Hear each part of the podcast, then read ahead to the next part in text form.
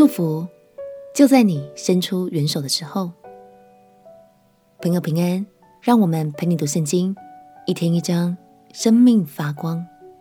今天来读诗篇第四十一篇。诗篇总共可以拆分为五卷书，卷一大部分所收录的都是大卫的作品，而今天这首大卫的祷告诗，就是卷一的最后一篇。大卫当时身患重病，卧床不起，但他依然持续祷告，也不忘教导以色列百姓，应当伸出手来，照顾那些需要怜悯的穷乏人，因为上帝也是这样看顾着我们。让我们一起来读诗篇第四十一篇。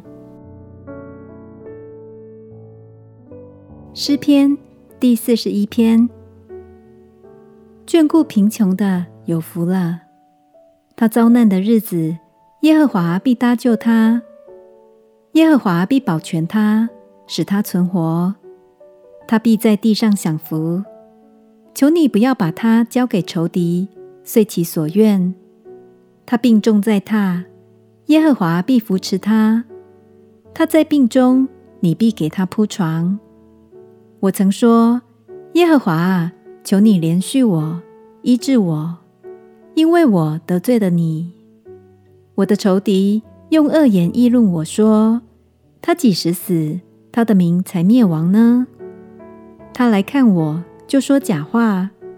他心存奸恶，走到外边才说出来。一切恨我的，都交头接耳地议论我。他们设计要害我。他们说有怪病贴在他身上，他一躺卧，必不能再起来。连我知己的朋友，我所倚靠、吃过我饭的，也用脚踢我。耶和华啊！求你怜恤我，使我起来，好报复他们。因我的仇敌不得向我夸胜，我从此便知道你喜爱我。你因我纯正，就扶持我，使我永远站在你的面前。耶和华以色列的神是应当称颂的，从亘古直到永远。阿门，阿门。大卫说：“眷顾贫穷的有福了，他遭难的日子，耶和华必搭救他。”